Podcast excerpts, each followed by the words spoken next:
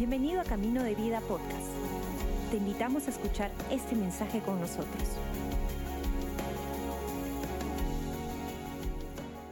Una vez más reciban el saludo de parte de nuestros pastores Robert y Karen, pastores principales de la iglesia, nuestra iglesia Camino de Vida.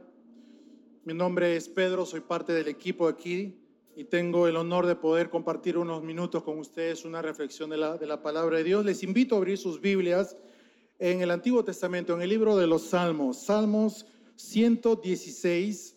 Vamos a leer versículo 3, el versículo 4 y el versículo 9. Salmos 116, versículos 3, 4 y 9.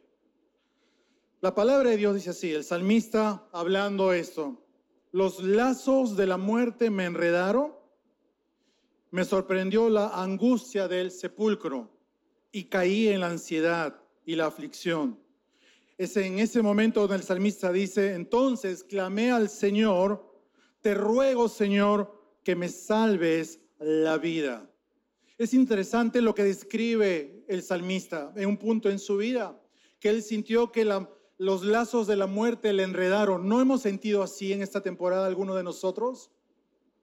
Sentimos que la muerte ha tocado nuestra familia o nuestro entorno, nuestra circunstancia, que la enfermedad ha entrado en, nuestra familia. Y dice que le sorprendió la angustia del sepulcro. Y en temporadas difíciles como esto, obviamente no, nos sentimos angustiados porque no sabemos qué es lo que va a venir con consecuencia de lo que estamos enfrentando. Y dice el salmista que cayó en la ansiedad y cayó en la aflicción.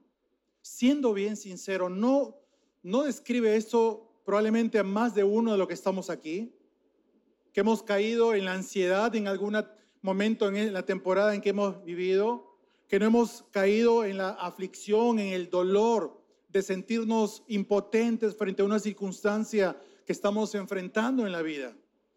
Y lo que, lo que me encanta de los salmos es que, si bien es cierto, el salmista es muy transparente de describir cómo se siente, pero a lo largo de los salmos siempre hay un punto de quiebre. Siempre hay una declaración de, de su confianza en, lo, en lo que Dios ha hecho en su vida o en lo que Dios va a hacer. Y el Salmo 116 es igual como los otros salmos. Y él dice, por eso, porque yo he visto cómo Dios actúa, cómo Dios responde frente a, mi aflicción, frente a mi ansiedad, frente a lo que la muerte quiere hacer sobre mi familia, destruirla. Frente a todo eso, el salmista declara, por eso andaré siempre delante del Señor en esta tierra de los vivientes. Solo una persona que, ha sabido ver la mano de Dios, proveer, sanar, restaurar. Ha, visto a Dios moverse en su circunstancia. Es una persona que puede declarar, yo voy a caminar delante de Dios, delante de los ojos de Dios en medio de la tierra de los vivientes. Muchos de nosotros cuando leemos en las diferentes partes de la Biblia que, que dice camina delante de los ojos de Dios, camina delante de Él, sentimos una idea de que tenemos que andar con mucho cuidado porque Él nos está observando. Como que hay juicio esperando por nosotros ante nuestro primer error. Pero cuando la Biblia nos, nos describe esto, de que nosotros somos invitados a caminar delante de la presencia de Dios, no es porque somos llamados a, a caminar en juicio o algo por el estilo, al contrario, significa más bien que una persona que ha sabido experimentar cuán bueno es Dios. Una persona que ha sabido experimentar cuán fiel es Dios a su palabra puede caminar tranquilamente delante de la vista de Dios porque sabe que su Padre es su protector, sabe que su Padre es su proveedor, sabe que su Padre es, quien restaura su vida, restaura su familia, sabe que su Padre es su sanador, sabe que su Padre es su bandera, es su justicia. Él es. Entonces, yo voy a caminar en la circunstancia que me toca vivir en esta temporada sabiendo de que Él me está mirando, que su palabra, su palabra, sus promesas son lámpara a mis pies por donde yo vaya, en medio de la confusión de mi circunstancia, yo puedo caminar tranquilo delante de Él, porque Él está alumbrando mis pasos. No estoy abandonado a la suerte, no estoy abandonado a ver qué sale. Yo más bien soy parte, soy heredero de las promesas de Dios para mi vida, la vida de mi familia. Puedo caminar tranquilo sabiendo que Él me está mirando. ¿A quién no le gustaría caminar delante de Dios? Que Él te observe, porque Él es el buen pastor. Porque Él porque es el buen pastor y Él te observa y tú caminas delante de Él. Él te lleva a lugares de delicados pastos. Él no nos va a abandonar, iglesia. Él no nos va a poner a un lado y olvidarnos. Ahora, lo que yo quiero hablar en esta tarde ah, tiene que ver con, mucho lo que hemos cantado en esta mañana, que fue, no fue nada planeado. Empecé a ver las canciones y dije, esto es, esto es, esto es lo que quiero compartir a la iglesia en esta, en esta mañana. Porque solo una persona que ha sido resucitada, solo una persona que ha sabido conocer la resurrección, puede caminar en medio de la tierra de los vivientes. Esta frase del salmista, caminar en la tierra de los vivientes, llamó mi atención. Me puse a, a estudiar quiénes son ¿Quiénes caminan en medio de la tierra de los vivientes? ¿Y quiénes son estos vivientes? Y la cosa es esta. Todos a nuestro alrededor están biológicamente vivos. Todos respiran, todos comen, todos se mueven, todos tienen procesos químicos, biológicos en su interior. Todos están vivos biológicamente, pero no significa que todos espiritualmente están vivos. Hay una gran diferencia entre aquel que tiene vida espiritual y aquel que no lo tiene. Hay una gran diferencia. Pero ¿quiénes son estos que, que caminan en medio de la tierra de los vivientes? Son personas que han sido resucitadas. Ahora, cuando hablamos de resurrección, la resurrección para muchos de nosotros, la gran mayoría de nosotros, es un, es un término muy difícil de entender la gran mayoría entendemos que la resurrección es algo que pasa después de la muerte. Por lo tanto, como es algo que no entendemos, que obviamente nosotros en lo físico no hemos experimentado, nos es muy difícil entender la magnitud y profundidad de lo que la Biblia enseña como resurrección. Sin embargo, lo aceptamos. Es una enseñanza de la Biblia. La resurrección es una esperanza para aquellos que han fallecido y en algún día los vamos a ver. Es la resurrección. Pero muchas veces dejamos de lado la profundidad de lo que significa realmente la resurrección. Porque según la Biblia, la resurrección no es un evento futuro nada más. La Biblia no enseña que la resurrección es algo que ocurre en la nueva tierra y en el nuevo cielo la resurrección tiene que ver muchísimo, tiene que ver todo con nuestro presente, con nuestra actualidad. ¿Cuándo empieza la resurrección? La resurrección empieza cuando personas como usted y como yo, que andamos por la vida perdidos, perdidos, sin ningún norte, sin ningún sentido de moral alguna, perdidos en nuestros pecados, con carga, con heridas, con una mochila de vergüenza, probablemente algunos. Quizás otros sencillamente caminaban por la vida sintiéndose exitosos, pero sabiendo que hay una parte que en su vida que decía, esto es todo lo que hay, esto es todo lo que hay en la vida. Y de repente sucede en, en algún punto de nuestra historia personal que Jesús interviene, que encontramos a Jesús, que escuchamos el Evangelio de las buenas noticias. Y hay una convicción personal, interna, de que necesitamos de Dios. Hay una convicción de que nuestra vida, como la hemos estado viviendo hasta ese punto en nuestra historia, no tenía sentido. Y Él, Él, Dios, Jesús, trae sentido a nuestra vida. Que esa sensación de vacío y soledad tiene alguien que puede llenarla y, ese, y esa persona es Dios, es Jesús. Y en el momento que alguien nos habla de Dios y, tiene sentido para nuestra vida, decimos, si yo necesito a Dios. Y le invitamos a que Él entre en nuestra vida. Y le hemos dicho, la gran mayoría de los que estamos aquí, Dios entra en mi vida. Te necesito, cámbiame. Y la Biblia dice que lo que sucede en lo espiritual es que el Espíritu Santo entra en nuestra vida. Es en ese momento donde sucede la resurrección. Ahí es donde empieza la resurrección. Es ahí donde nosotros empezamos a experimentar una transformación y nos damos cuenta ahora que somos un espíritu que tiene un alma, emociones y que vive en este cuerpo. Y conforme vamos conociendo a Dios, conforme vamos comiendo la palabra de Dios, alimentándonos de ella, conforme vamos conversando en medio de la oración y vamos congregándonos con otros de la fe, miembros de la fe, vamos creciendo y nos damos cuenta de que Dios empieza a cambiar nuestra vida. Nuestras emociones empiezan a alinear. Antes era una persona explosiva. Antes, ante la, primera frustración, podían salir muchas palabras que herían a las personas que estaban a nuestro alrededor. Probablemente antes de conocerle, cuando no éramos resucitados, heríamos a nuestro cónyuge, a nuestra pareja, a nuestros hijos con palabras que los denigraban. Y de repente ahora nos damos cuenta que Dios está haciendo algo en nuestro interior.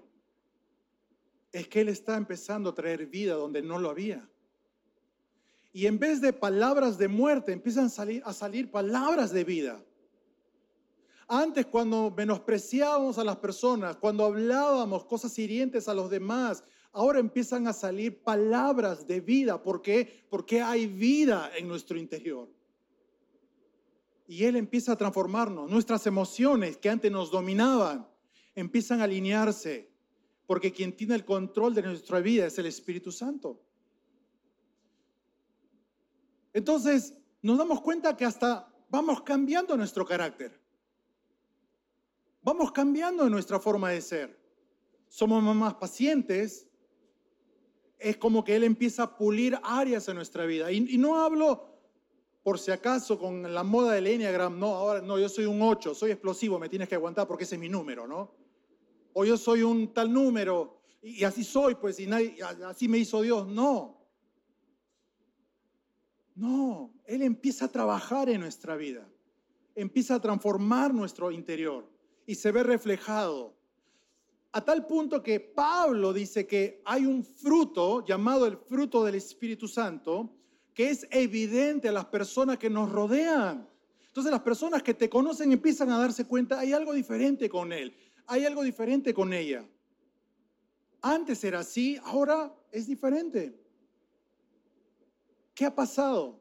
Es el fruto del Espíritu Santo. Hay una evidencia de que algo sobrenatural está pasando en tu interior. Cuando todos te habían puesto un rótulo, cuando todo el mundo te llamaba de una manera, porque así eras tú antes. Ahora no tiene sentido porque eres una nueva persona, nueva creación. Las cosas viejas pasaron, todas son hechas nuevas, dice la Biblia. Estás viviendo una vida de una persona resucitada. Y la resurrección en nuestra vida se manifiesta en una adoración continua a Dios, en una adoración regular se manifiesta la necesidad de leer y de meditar en la palabra de Dios. No veo las horas, no veo el momento de, tener un break en mi rutina y encerrarme, desconectarme de lo, que pasa para leer una porción de la Biblia, porque entiendo que aquí hay palabra para mí. La resurrección se va manifestando en la declaración de la palabra de Dios en medio de mi circunstancia, cuando empiezo a confesar la palabra de Dios, la sobrenatural palabra de Dios en mi vida natural. Empiezo a decir, si un diagnóstico que, he recibido de parte de un doctor sobre ese diagnóstico, yo empiezo a hablar la promesa de sanidad de Dios en mi vida. La vida resucitada se manifiesta en, en, la mano generosa. Antes acumulábamos, antes quitábamos, antes hacíamos trampa para quitarle a los demás y tener más nosotros. Ahora no nos importa, no es nuestra prioridad porque entendemos que las riquezas o las cosas materiales no nos definen. Quien nos define es Dios. Y si yo soy bendecido, pues soy bendecido para bendecir a otros. Hay un cambio. Esa es la vida de una persona resucitada.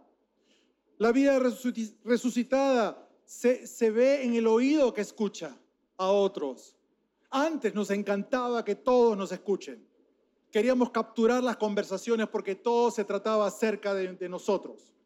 Todo se trata acerca de mí, de mí, de todo lo que hago y todo lo que soy y todo lo que tengo y a dónde he ido y a dónde voy en la vida. Pero ahora, como soy resucitado, soy una nueva creación. No se trata de mí, se trata de Él. Se trata de Él. Y más bien yo te escucho porque no veo el momento de compartirte acerca de quién transformó mi vida pero yo quiero escucharte porque aquí están un par de oídos para decirte, te entiendo. Yo he pasado por lo donde tú has caminado, estás caminando ahora, pero tengo buenas nuevas para compartir contigo. La vida resucitada se manifiesta en la ayuda social, en la ayuda al prójimo, aquel que no lo tiene, en el servicio personal a otros. La vida resucitada de una persona se manifiesta en las rodillas que oran por los demás. Son rasgos que acompañan a una vida resucitada. Pero hay un riesgo también en nuestra jornada. Hay un riesgo, porque podemos eh, comenzar muy bien, pero a lo largo de la vida, conforme vamos conociendo a Dios, Conforme vamos conociendo más de Él, vamos creciendo, vamos creciendo, vamos creciendo, pero podemos darnos cuenta, muchas veces, muchos de nosotros, circunstancias de nuestras vidas, nuestros puntos más débiles, cuando fuimos distraídos por cosas, cuando fuimos seducidos por cosas que nos empezaron a apartar poco a poco de Dios, cuando dejamos de caminar delante de Él, para irnos por lo que consideramos que era una muy buena oportunidad, por lo que consideramos que era una muy buena decisión ir por esta ruta, sin tener a Dios presente en nuestra vida.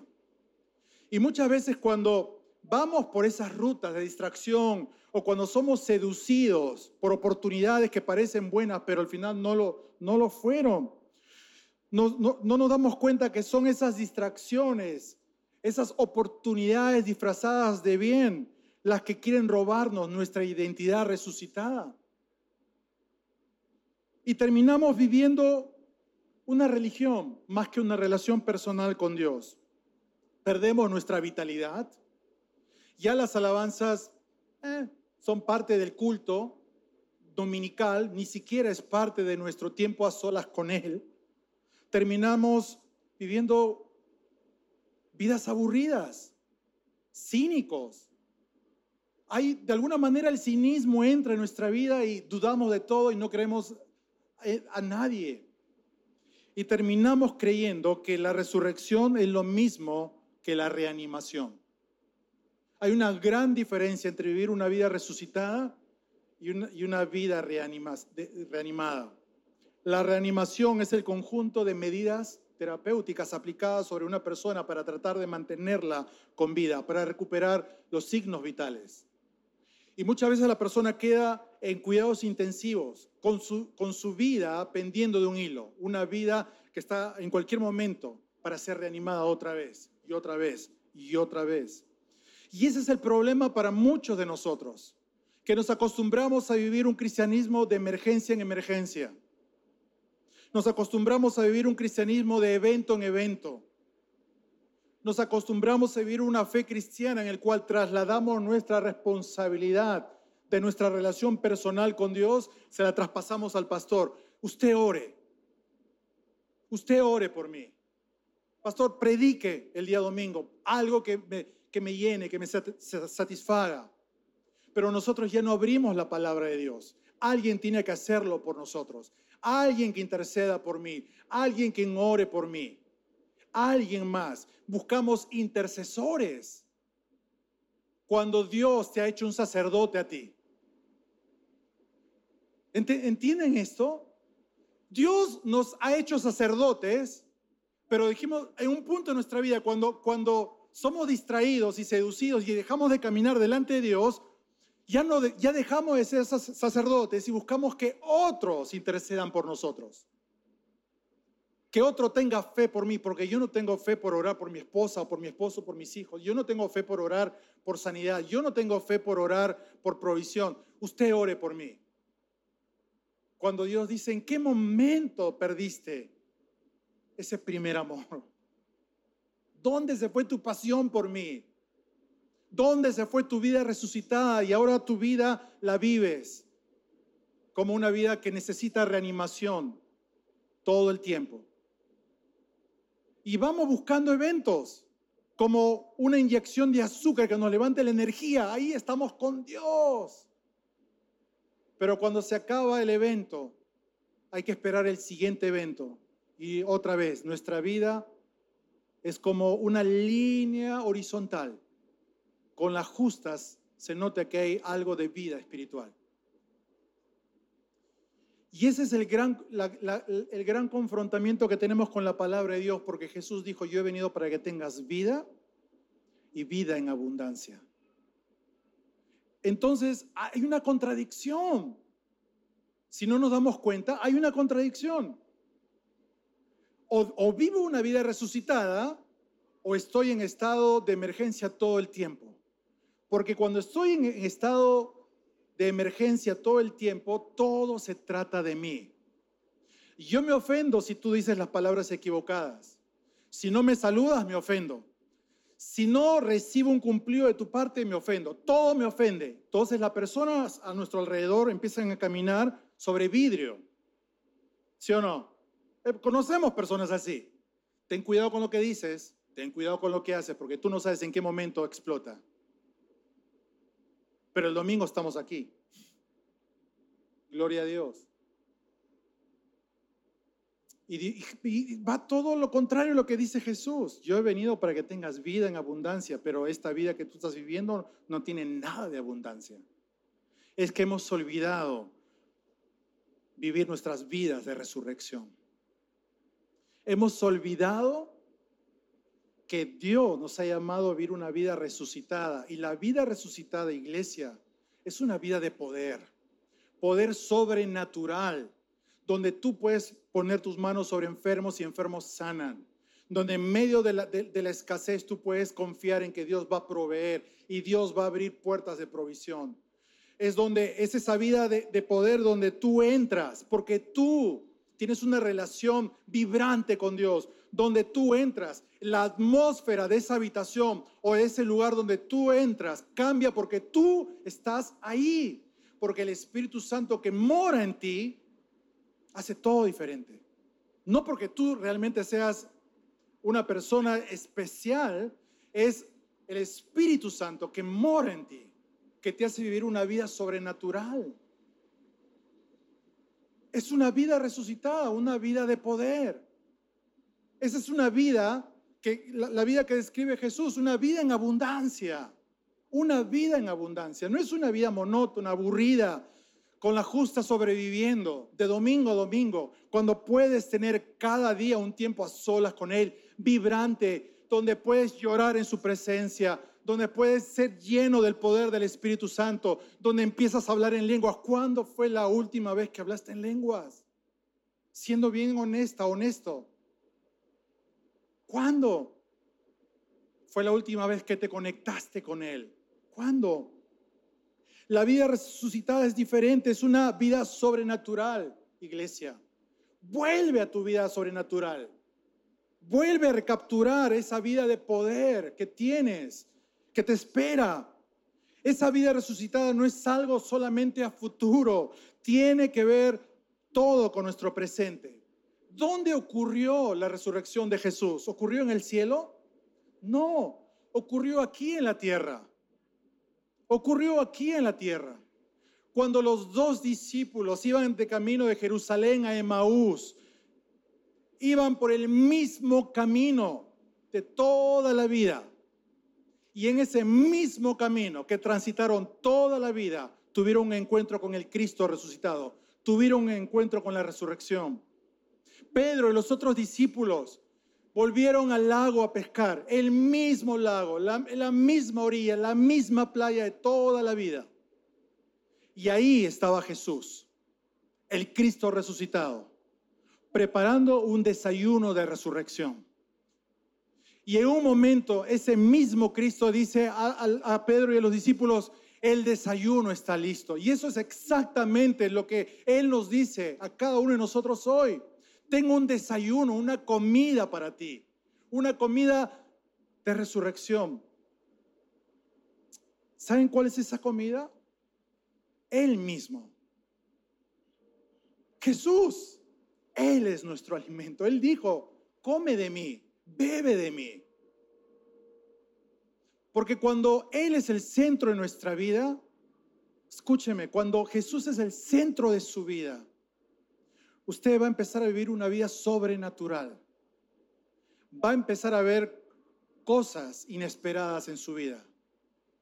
Va a empezar a ver a Dios moverse en situaciones que usted ni se imaginaba. Va a empezar a caminar en una confianza de que pase lo que pase, Dios está con usted. Va a empezar a, experimentar a Dios en una, una manera sobrenatural. Los dos discípulos estaban en el mismo viejo camino, Pedro en la misma playa, pero esta es la diferencia. Ellos tuvieron la revelación de que la resurrección no solamente era para la vida después de la muerte, sino que la resurrección es vida en la tierra de los vivientes. Es vida en la tierra de los vivientes. Hemos cantado un instante una canción que dice, estoy listo para lo que venga, para lo que tú harás Dios y no temeré, estoy listo para lo que venga. Lo hemos cantado, pero ¿alguna vez se ha preguntado si realmente usted está listo para lo que venga? ¿Su vida está preparada para lo que venga? Yo no. No lo estuve en un momento de mi vida. Hace un año Casi un año, sí, prácticamente un año atrás.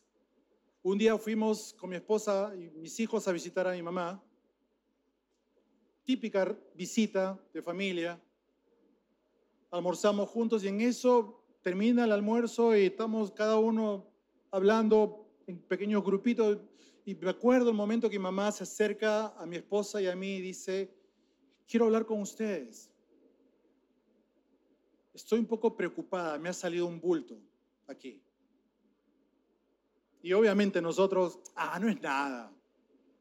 No es nada, no te preocupes. En plena pandemia no había atención. Pero tratando de ver, ok, mamá, ¿sabes qué tienes que hacer de todas maneras un chequeo por si acaso? Pero no te preocupes, no es nada. como el seguro no daba, no daba citas, fue a un, policlínico, se hizo un chequeo y luego a los días ella nos llama llorando por teléfono, nos dice, tengo malas noticias, es cáncer. Yo imagino que hay muchos de los que están aquí que han tenido un pariente o tienen algún pariente que, con cáncer. Y, y escuchar de alguien aquí, de quien tú amas, esa noticia te mueve el mundo. Te mueve el mundo. A mí me movió el mundo. Obviamente delante de ella, sí, mamá, no te preocupes, está bien, estamos aquí, probablemente no es nada, probablemente es un tumor nada más, benigno, tranquila, clic. Y fue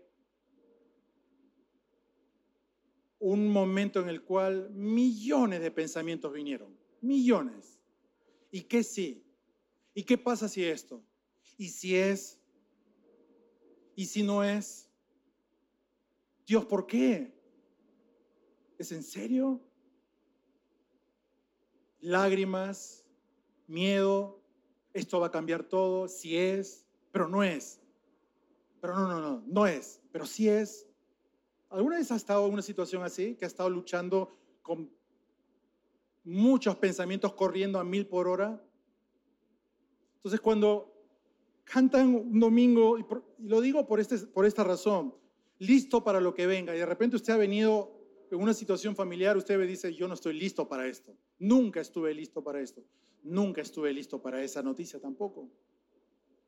Hasta, hasta que tuve que encerrarme en mi lugar secreto en mi casa, a empezar a abrir la palabra y botar todo mi corazón a Dios. Y, y ser sincero con Él, Dios, no entiendo, no entiendo. Tengo mucho temor ahora por, la, por el futuro de mi mamá, por la salud de mi mamá. Yo quiero que ella obviamente tenga la mejor vida. Soy su hijo. ¿Qué hijo no quiere que sus padres tengan una mejor vida, sí o no? Una buena calidad de vida. Pero lo que sí recuerdo en ese momento fue, pero Dios, yo sé que esta enfermedad no viene de ti, lo tengo clarísimo. Y yo sé que tú vas a acompañarme en este proceso, no vas a acompañar a todos en este proceso. Y empecé a recapturar lo que les trato de compartir en esta mañana, vivir una vida de resurrección. Santa Cena todos los días con mi esposa, con mi mamá, con mi papá, Santa Cena todos los días, confiando en la promesa de Dios, en la promesa de sanidad. Me encantaba porque la primera Santa Cena mi esposa agarró los elementos y dijo una gran, se paró y dijo una gran verdad. Amelia, tú ya eres sana. Ya eres sana, porque Él llevó toda tu enfermedad en la cruz. Y esa ha sido nuestra oración en todo este año. Ya eres sana. Solamente estamos tomando la Santa Cena agradeciendo a Dios. En los peores momentos, cuando ni siquiera había medicinas en el seguro por la quimio, algunos de ustedes saben que hace 3, 4 meses no había medicina en el seguro para pacientes oncológicos. La preocupación. ¿Y ahora? ¿Y ahora cómo vamos a hacer? No hay. Para darnos cuenta que Dios abrió un milagro alguien, una pastora me, dijo, debes contar esto, porque trae ánimo a alguien. Y me encanta su fe de ella. Y es verdad, una de las, de las quimios que le tocaba, siempre hacen chequeo, fue, le dijeron, señora, lo siento, le toca, pero no la podemos programar porque no hay medicina. No hay medicina.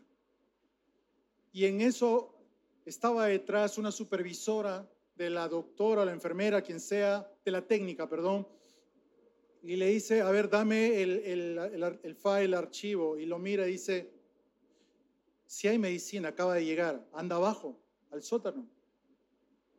Y la enfermera dice, ¿estás segura? Sí, anda, mire, revisa. Le dije, señora, que es un momento voy a certificar que su medicina está acá. Veinte minutos después regresa, bueno, sí, no sé cómo llegó, porque no hay medicina, pero llegó medicina hoy día. Y la verdad, les comparto esto porque muchas veces uno tiene la idea de gente que se para aquí con el micro y, agarra una, una Biblia y predica, ellos son bendecidos, ellos les va bien.